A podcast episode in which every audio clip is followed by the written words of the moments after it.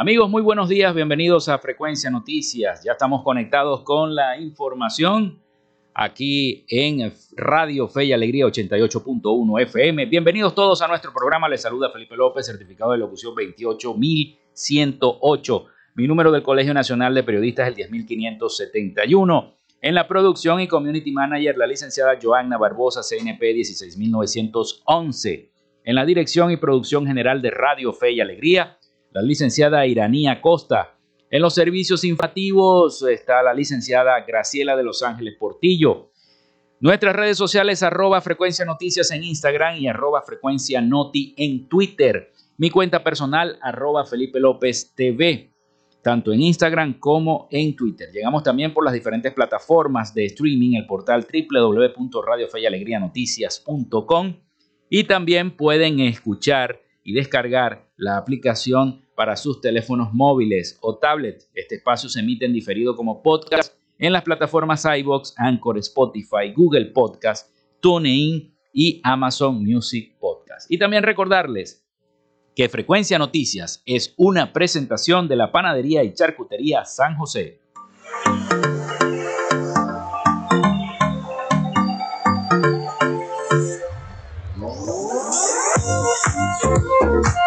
Si estás buscando el mejor pan de la ciudad para tu hogar o piensas en un emprendimiento de comida rápida y necesitas el pan de hamburguesa o perro caliente más sabroso de Maracaibo, en la panadería y charcutería San José te estamos esperando, con la mejor atención y el pan caliente y delicioso.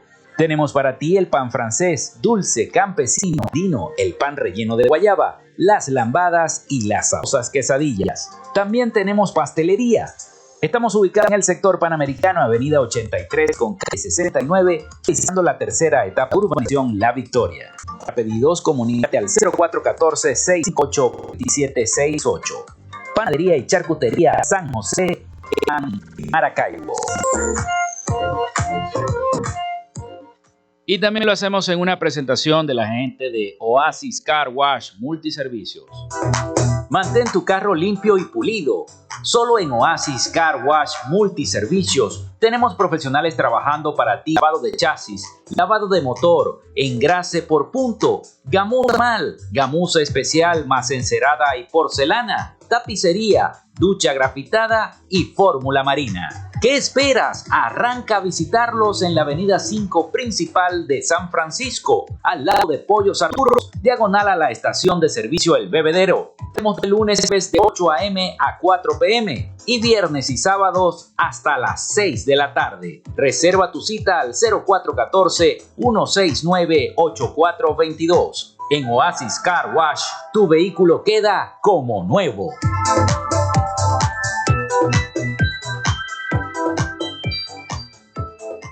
y en una presentación de Social Media Alterna.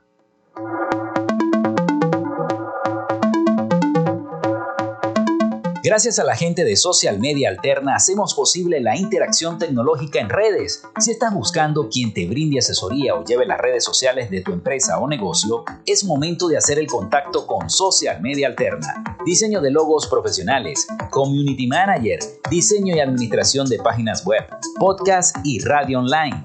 Haz crecer tu negocio y la idea que tienes en mente en este momento. Llámalos al 0424 634 8306 o contáctalos en arroba social media alterna y establece ya un plan de contrato para llevar tus proyectos y productos profesionalmente en redes sociales. Recuerda, es social media alterna.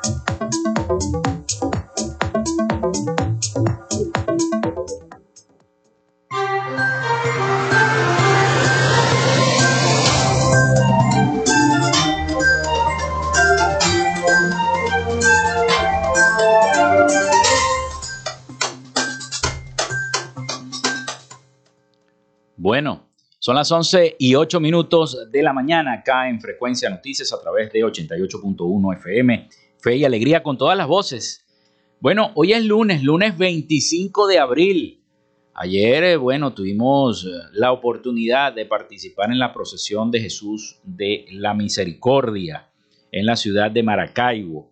Tuvimos en la tarima Oasis 2 ubicada en la avenida Bellavista, diagonal al seminario mm, de Maracaibo, el Seminario Arquidiocesano de Maracaibo, ahí donde antes quedaba eh, Seguros La Previsora. Bueno, ahí estuvimos, ahí estuvimos con varias agrupaciones católicas pertenecientes al movimiento ARCA, movimiento de artistas católicos de Iberoamérica y del estado Zulia. Agrupaciones que participaron a lo largo de cada una de las tarimas ubicadas llamadas Oasis, eh, que eh, realizaron ayer esta actividad religiosa en nuestra ciudad y que bueno, que culminó en la Basílica Nuestra Señora de Chiquinquirá. Importante ese acompañamiento que dieron las autoridades locales a la imagen de Jesús de la Misericordia desde la iglesia La Consolación hasta la Basílica de Nuestra Señora de Chiquinquirá. Y bueno, fue muy bonita la actividad y tuvimos la oportunidad de compartir, a pesar de que pensábamos que iba a llover. Bueno, gracias al Señor, más bien hizo tremendo sol y mucha gente resultó quemadita por el sol de nuestra ciudad de Maracaibo.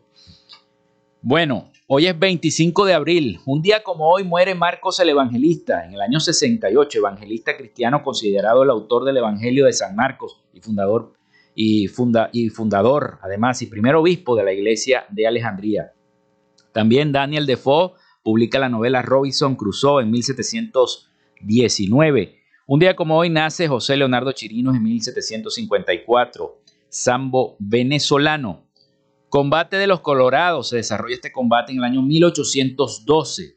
Nace Guillermo Marconi en 1874, ingeniero electrónico italiano, uno de los más destacados impulsores de el radiotransmisor a larga distancia por el establecimiento de la ley de Marconi, fundamental para el desarrollo de este medio, del medio radiofónico. Nace Rafael Rangel en 1877, científico e investigador venezolano. Eh, se desarrolla la guerra hispano-estadounidense en 1898. Nace Marcos Pérez Jiménez en 1914, militar y político venezolano. Durante su gobierno, Venezuela alcanzó los niveles más altos de desarrollo económico, urbanístico, industrial y social. Además, el bolívar como moneda mantuvo la paridad cambiaria con el dólar estadounidense más fidedigna en la historia del país. Además, recibió el mayor número de inmigrantes europeos de la historia debido a las facilidades y a los beneficios que otorgaba el Estado venezolano. También un día como hoy nace Oscar Llanes en 1927, periodista, cronista y escritor venezolano. Se funda la compañía Porsche en el año 1931, famosa por sus carros, sus vehículos. Nace el actor Al Pacino en 1940, actor, guionista y director estadounidense. La lucha armada de la presidencia partisana, de la resistencia partisana, perdón, obtiene el triunfo sobre el fascismo y las tropas de ocupación nazi instaladas en Italia durante la Segunda Guerra Mundial en 1945, la Revolución de los Claveles, el levantamiento militar en, Portugal, que termina con la dictadura de Antonio de Oliveira Salazar en 1974, un día como hoy. También este, un 25 de abril, pero de 1976, muere Aquiles Nazoa, escritor, ensayista, periodista, poeta y humorista venezolano. Violeta Barrios de Chamorro se convierte en la primera presidenta de Nicaragua, mujer, en 1990. Fue la primera mujer en el continente americano en ser electa al cargo de presidenta de la República y tercera mujer en ocupar la posición de jefa de Estado y jefa de gobierno en América, después de Isabel Perón y Lidia Gayler Tejada. Hoy es Día del Bioanalista. Felicidades a todos los bioanalistas. Día Mundial contra el Paludismo. Día del ADN. Día Internacional contra el Maltrato Infantil, Día Mundial de los Pingüinos y Día de la Liberación de Italia, este 25 de abril.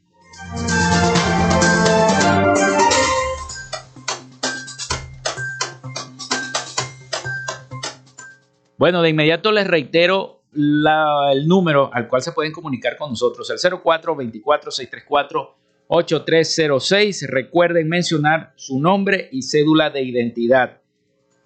Y también las redes sociales, arroba frecuencia noticias en Instagram y arroba frecuencia noti en Twitter. Ya tenemos denuncia, este, Joana. Tenemos denuncia, la producción me dice que ya tenemos, ya nos escribieron. Buenos días, saludos. Seguimos esperando por el camión Baku en el sector primero de mayo, avenida 23A Maracaibo. Hay mucho brote de aguas negras, dice el señor Jesús Peroso desde primero de mayo. No es la primera vez que escribe el señor Jesús Peroso, así que siguen esperando, señores de Hidrolago. Atención autoridades, en primero de mayo se los está llevando las aguas negras. Así que bueno, pelen el ojo por allá, por esa zona. Bueno, son las 11 y 14 minutos de la mañana. Hacemos nuestra primera pausa. Al retorno, como hoy es día de los licenciados en bioanálisis, estaremos conversando vía telefónica con la licenciada María Valladares, presidenta del Colegio de Bioanalistas del Estado Zulia, a propósito de este 25 de abril, Día del Bioanalista. Ya regresamos con más de Frecuencia Noticias.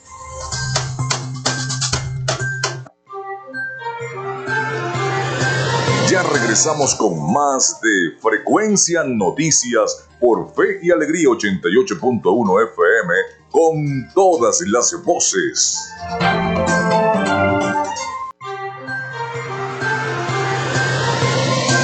Escuchas Frecuencia Noticias por Fe y Alegría 88.1 FM con todas las voces.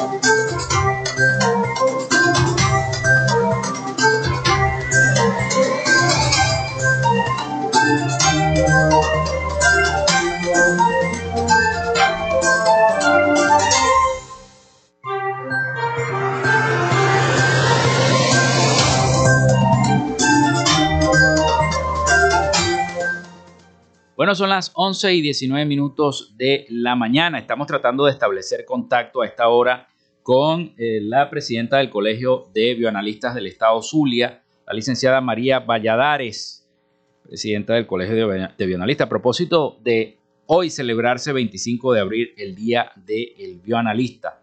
María, ¿estás en línea? ¿Me escucha? ¿Aló? ¿Aló? ¿Me escucha, María? ¿Aló? Parece que no tenemos comunicación con la licenciada. Vamos a tratar de establecer contacto con ella. Pero bueno, mientras solucionamos el problema técnico, vamos a seguir con más información para todos ustedes. Y es que sigue el problema con los presos políticos en Venezuela. Defensores de derechos humanos piden a la comunidad internacional revisar la situación de los presos por razones políticas en nuestro país. Cuba y Nicaragua. Vamos a escuchar entonces el siguiente informe de nuestros aliados informativos La Voz de América. La situación de los presos políticos en Venezuela sometidos a torturas y otras violaciones a sus derechos humanos podría ser el resultado de una copia del modelo cubano, concluye el abogado y defensor de derechos fundamentales Joel García, que al escuchar las ponencias de sus colegas en un foro del Observatorio Latinoamericano y del Caribe de Prisiones, insistió en que las realidades de los detenidos por razones políticas en Venezuela, Cuba y Nicaragua son muy parecidas. No tenemos diferencia alguna con respecto a Cuba. Venezuela está militarizada, de hecho, quizás en el caso de Nicaragua, un poquito más novedoso, quizás sea un híbrido entre Cuba y Venezuela, lo que ellos están viviendo, porque es de data más reciente lo que está sucediendo Wendy Flores, miembro del colectivo de derechos humanos Nicaragua Nunca Más, pide desde el exilio la creación de un mecanismo de investigación y rendición de cuentas en el país centroamericano. Al respecto, Al cuestionar que existan asientos del Consejo de Derechos Humanos de la ONU ocupado por estados señalados de cometer violaciones a los derechos fundamentales, Humberto Prado, director del observatorio, se refirió a la necesidad de que se lleven a cabo reformas en las instancias internacionales defensoras de derechos humanos. Impulsemos como una mesa judicial regional para proponerle a los organismos tanto del sistema interamericano como del sistema universal de los derechos humanos en cuanto a sus instrumentos para que estén acorde a la situación actual que tiene cada uno de los países. De acuerdo a la Coalición por los Derechos Humanos, actualmente en Venezuela existen 322 presos políticos, de los cuales 193 son militares. Carolina Alcalde, Voz de América, Caracas.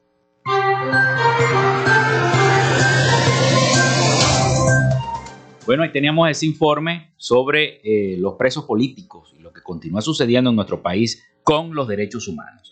Ahora sí establecemos contacto entonces con la licenciada María Valladares, presidenta del Colegio de Bioanalistas del Estado Zulia, a propósito de ser hoy 25 de abril, Día del Bioanalista.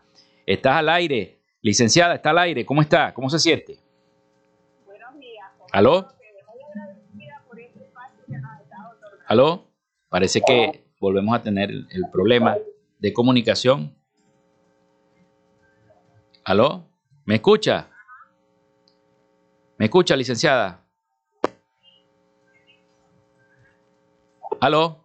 ¿Me escucha? Sí, no hay, no hay retorno. No hay retorno. Vamos a tratar de solucionar. ¿Aló? ¿Me escucha? Ah, ajá. Hay, hay un problema acá técnico. Ah, ¿me escucha ahora?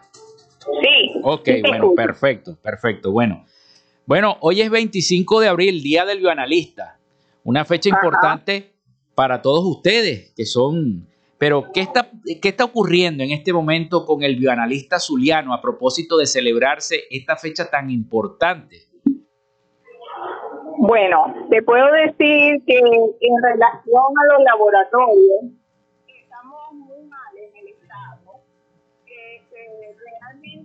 la administración anterior dejó más del 99% de los laboratorios cerrados y este el nuevo gobierno ha intentado abrir los laboratorios, pero eh, nos falta mucho recurso humano.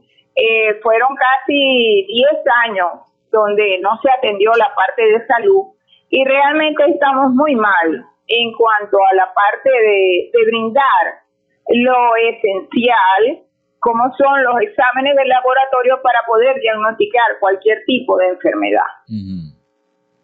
Y por supuesto, hoy 25 de abril volvemos a retomar y a decirle al gobierno regional que estamos a la orden para ayudarlo, para orientarlo, para ver de qué manera podemos buscar soluciones a la crisis que hay en materia de salud ya que los salarios que devengan nuestros profesionales son salarios muy bajos, a pesar de que en el mes de marzo se dio un aumento, realmente ese aumento no llegó a, a todos los profesionales y eh, se violentaron el artículo 91 de la constitución ya que no se le dio el aumento de acuerdo a las contrataciones colectivas. Al contrario, se rebajó todos los beneficios que nosotros teníamos hasta ese momento. En ese, eh, en, a partir de marzo, todos esos beneficios se bajaron.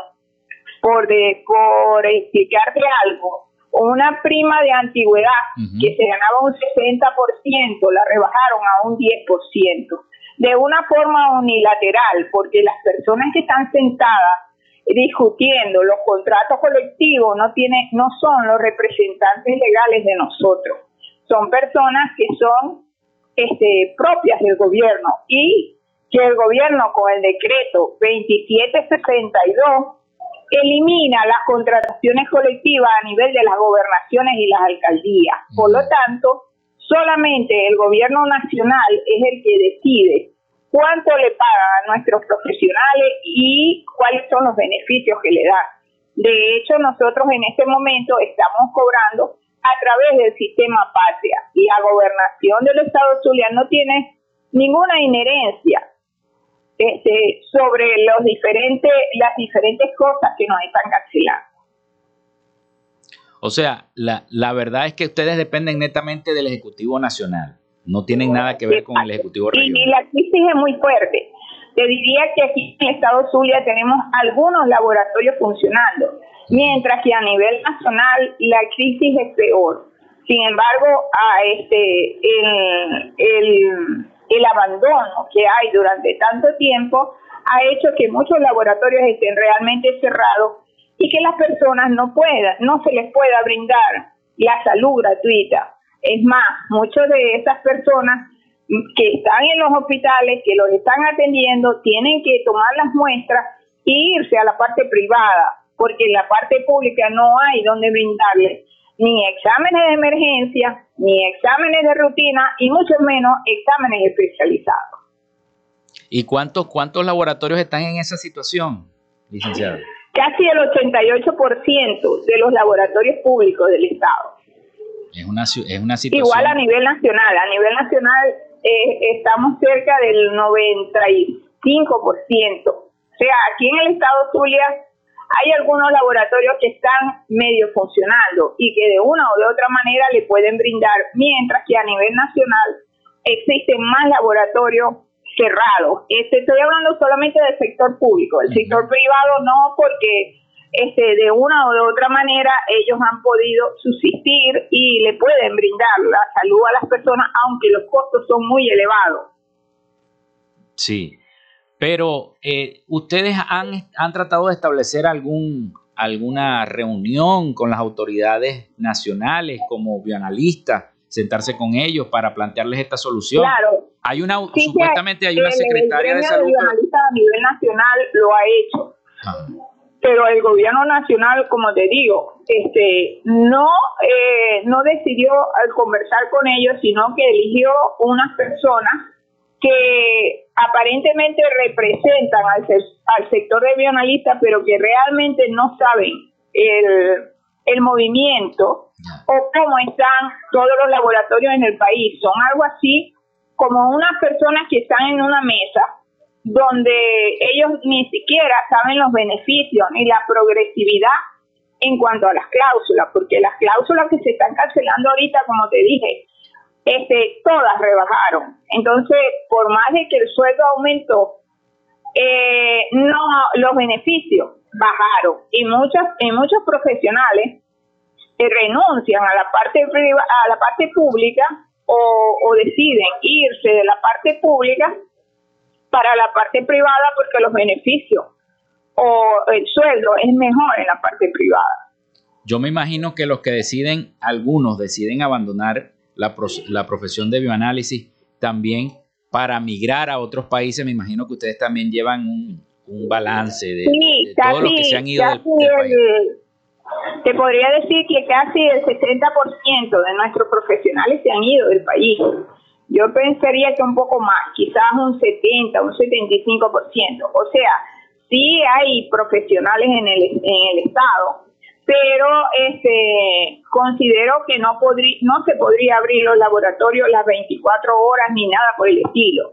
Creo que el gobierno regional debería de tomar mucho en cuenta eh, esa parte, porque el recurso humano es muy importante. Puedes tener la mejor tecnología, puedes tener los reactivos, los equipos, mm. pero si no tienes personal, el laboratorio no va a poder funcionar las 24 horas del día, que es como realmente lo necesita la población, sobre todo la población zuliana. Ahí, ahí, me llama la atención, este, licenciada, porque hay dos autoridades en el Zulia en materia de salud, la Secretaria de Salud y la llamada Autoridad Única de Salud. ¿A cuál se dirigen ustedes? Nosotros nos dirigimos a la, a la doctora María Moreno, porque de la otra autoridad no tenemos ningún tipo de información ha, se ha aparecido en todas partes, pero realmente no hemos tenido ningún contacto. Ni él se ha dirigido hacia nosotros, ni este, nosotros no sabemos qué tipo de autoridad tiene en el Estado.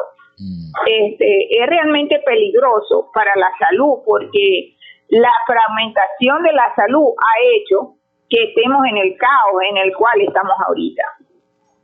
¿Tienen ustedes algún balance este, de los egresados en bioanálisis que están saliendo de la universidad o hay problemas también con eso? Hay poca, pocos graduados de, en bioanálisis.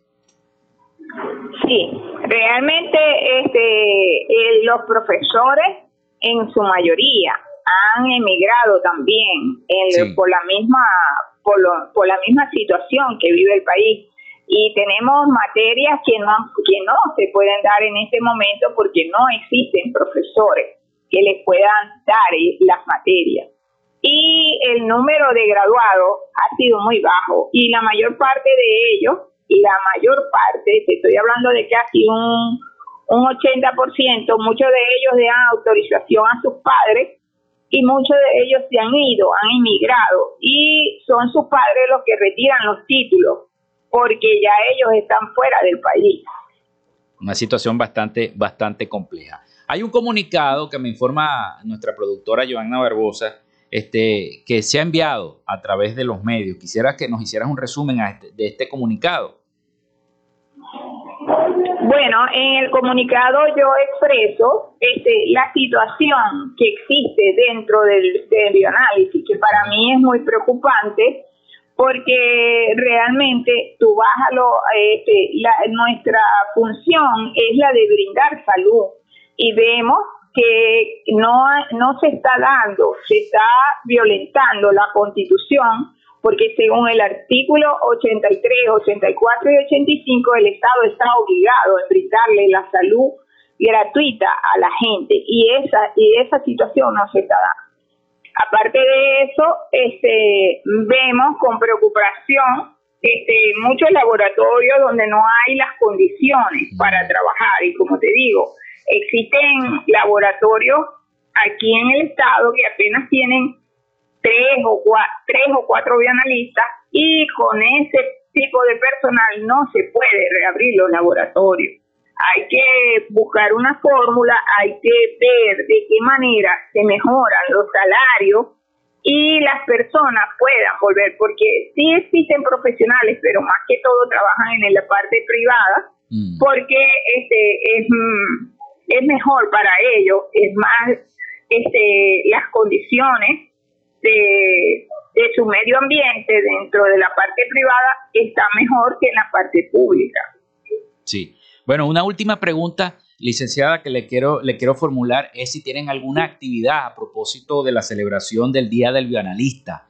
En todo, sí, hoy en la mañana eh, teníamos una misa de acción de gracias en la iglesia este eh, Corazón de Jesús en Bellavista, donde nos acompañaron varios profesionales para dar gracias a Dios y pedirle mucho que nos oriente y nos ayude para seguir adelante, porque eh, realmente los profesionales que quedan en la parte pública son más por mística, por por mística y por este compromiso con lo que con lo que han estudiado, por lo cual se mantienen todavía en los puestos, porque realmente los salarios no no llegan a lo que uno realmente aspira. Sí, bueno. Bueno, este, muchísimas gracias, licenciada, y felicitaciones. Feliz Día del Bioanalista. Bueno, muchas gracias a ti por darnos esa oportunidad y, felicitar a todos mis colegas del estado Zulia y de, y de toda Venezuela, porque el día, el día de hoy es un día nacional en honor a Rafael Rangel, que fue un investigador que es el padre del bioanálisis en el país. Gracias. Bueno, muchísimas gracias a la licenciada María Valladares, presidenta del Colegio de Bioanalistas del Estado Zulia por compartir este segmento con nosotros. Y bueno, felicidades reiteradamente a todos los bioanalistas de la entidad y de Venezuela. Nosotros hacemos una nueva pausa y ya regresamos con más acá en Frecuencia Noticias. Quédate con nosotros, ya regresa Frecuencia Noticias por Fe y Alegría 88.1 FM con todas las voces.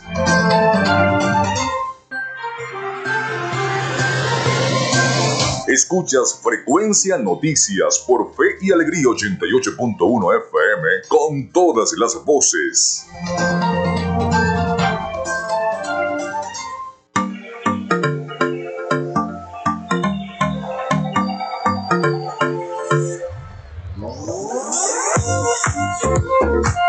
Si estás buscando el mejor pan de la ciudad para tu hogar o piensas en un emprendimiento de comida rápida y necesitas el pan de hamburguesa o perro caliente más sabroso de Maracaibo, en la panadería y charcutería San José te estamos esperando, con la mejor atención y el pan más caliente y delicioso.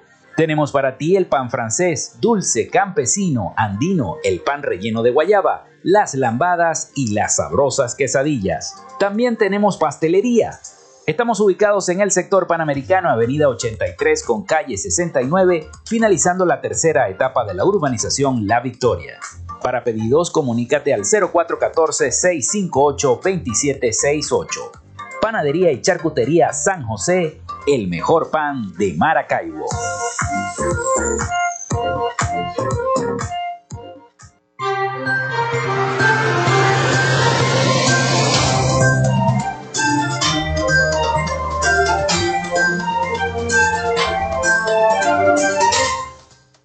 Seguimos con todos ustedes, son las 11 y 40 minutos de la mañana acá en Frecuencia Noticias.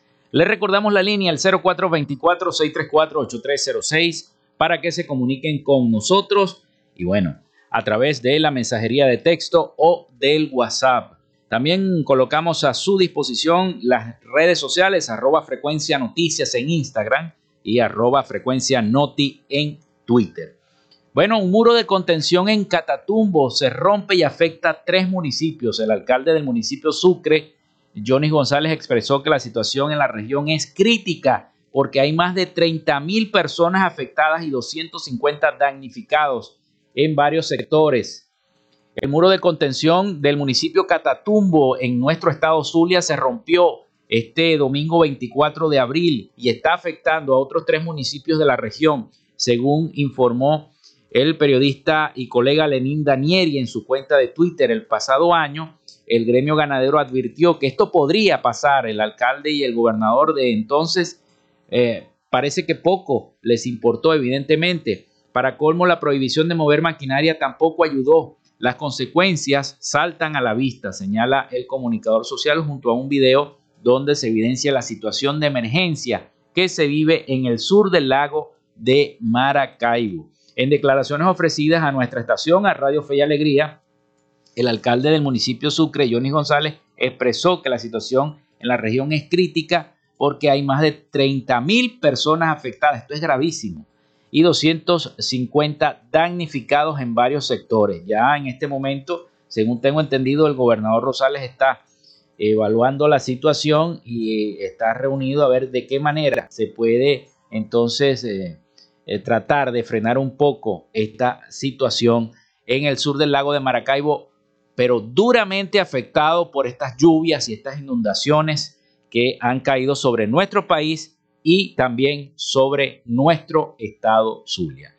Bueno, nos vamos a Miami con el resumen de noticias de Latinoamérica con el periodista Rafael Gutiérrez Mejías. Adelante, Rafael, con ese resumen para el día de hoy. Noticias de Latinoamérica. El presidente de Perú, Pedro Castillo, anunció el día viernes que presentará al Congreso un proyecto de ley para que en las elecciones regionales y municipales de este año se consulte a los ciudadanos peruanos sobre la elaboración de una nueva constitución. Así lo anunció el presidente peruano tras un Consejo de Ministros descentralizado en Cusco, donde también ha asegurado que ya se encuentran trabajando en este proyecto de ley que enviará al legislativo. Según explicó la cadena peruana RPP, el Jurado Nacional de Elecciones detalló que la convocatoria de un referéndum para una reforma constitucional requiere de la aprobación del Congreso, con una mayoría absoluta de sus miembros.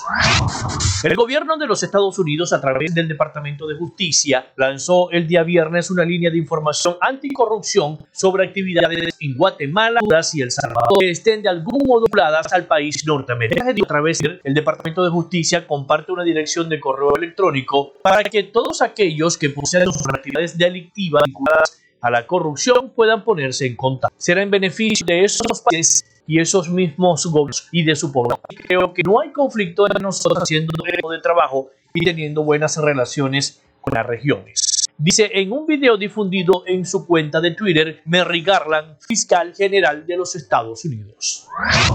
Tras ser extraditado a Estados Unidos, Juan Orlando Hernández seguirá detenido y fijaron la fecha de audiencia ante el juez para el próximo 10 de mayo. Un juez en Nueva York ordenó el día viernes que el expresidente de Honduras, Juan Orlando Hernández, permanezca detenido por cargo de tráfico de drogas y armas. La próxima audiencia fue fijada para el próximo 10 de mayo a las 11 de la mañana. En una breve comparecencia judicial, Hernández respondió un par de veces al juez Stewart Aaron de la Corte del Distrito Sur de Nueva York, que le preguntó si le parecía bien proceder de forma virtual debido a los protocolos de la pandemia del COVID-19. Es que el acusado, asistido por un intérprete, no se trasladó hacia la corte, sino que se conectó por videoconferencia desde la prisión.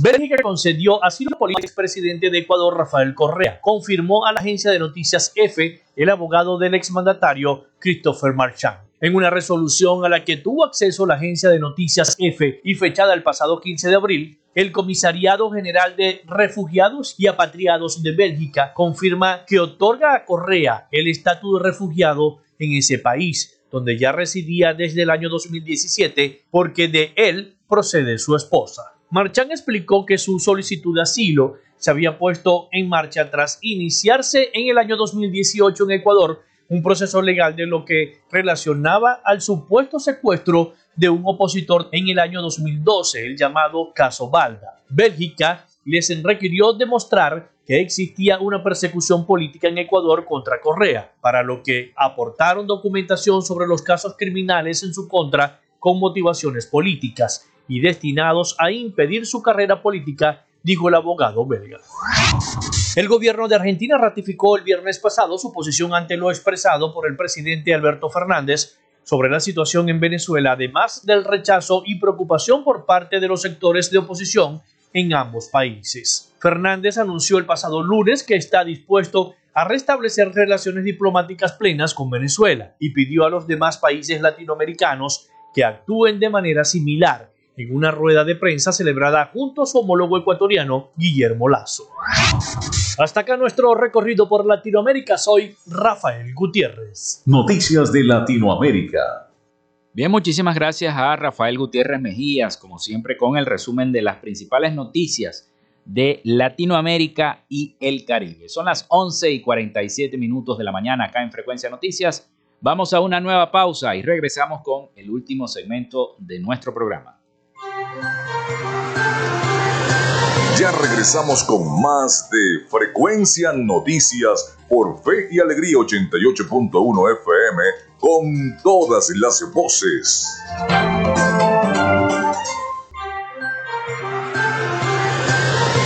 Estás en sintonía de Frecuencia Noticias por Fe y Alegría 88.1 FM con todas las voces.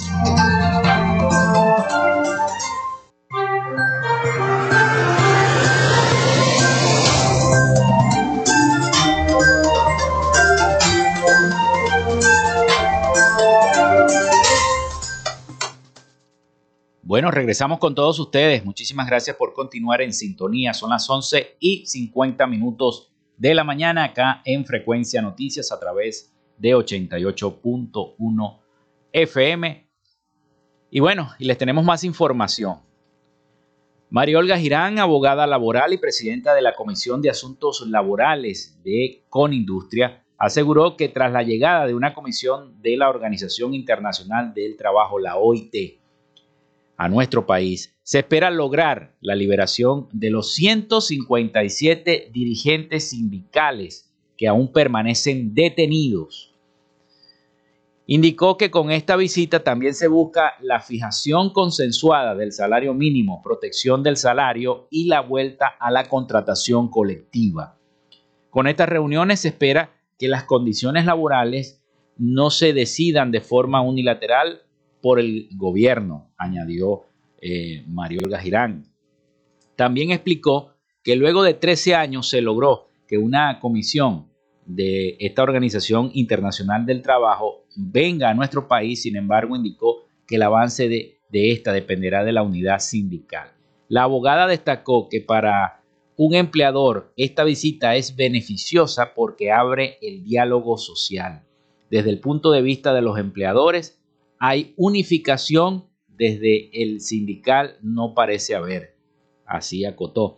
Resaltó que se debe nivelar las pretensiones de los trabajadores y los empleadores en una mediación imparcial al Ejecutivo Nacional. Por eso con Industria espera liberación de estos dirigentes sindicales detenidos luego de 13 años de que se ha logrado entonces que esta comisión de la OIT venga a nuestro país a revisar las cosas. Pero también la información nacional precaria del sistema de salud venezolano compromete los avances contra la malaria. El país contribuye con el mayor número de casos de paludismo de toda Latinoamérica y sigue poniendo en vilo los planes de eliminación en el continente, aunque reportes recientes indican que los casos han disminuido, en el estado Bolívar continúan siendo preocupantes los focos de transmisión de la enfermedad que estuvo activa en 18 estados del país en el año 2021, el año pasado. Y hay una información bastante buena con una historia de, este, de una de las afectadas con esta enfermedad de, con el paludismo, una, una persona, una mujer que se llama Darkis Díaz, de 38 años de edad, que eh, esperaba, y ella le cuenta al periodista que esperaba la prueba de paludismo en el ambulatorio Las Manoas en San Félix, ciudad de Guayana, sospechaba que el examen eh, de gota gruesa que detecta este laboratorio el parásito de la causa de esta enfermedad saldría positivo y confirmaría que sufriría la enfermedad de la enfermedad. De todas formas, casi no tenía dudas porque conoce muy bien los síntomas escalofrío, fiebre, dolores de cabeza y ya había experimentado en dos ocasiones esta situación en los últimos meses. Y bueno, ahí cuenta toda la situación y así como esta persona, esta, esta venezolana sufre de paludismo, bueno,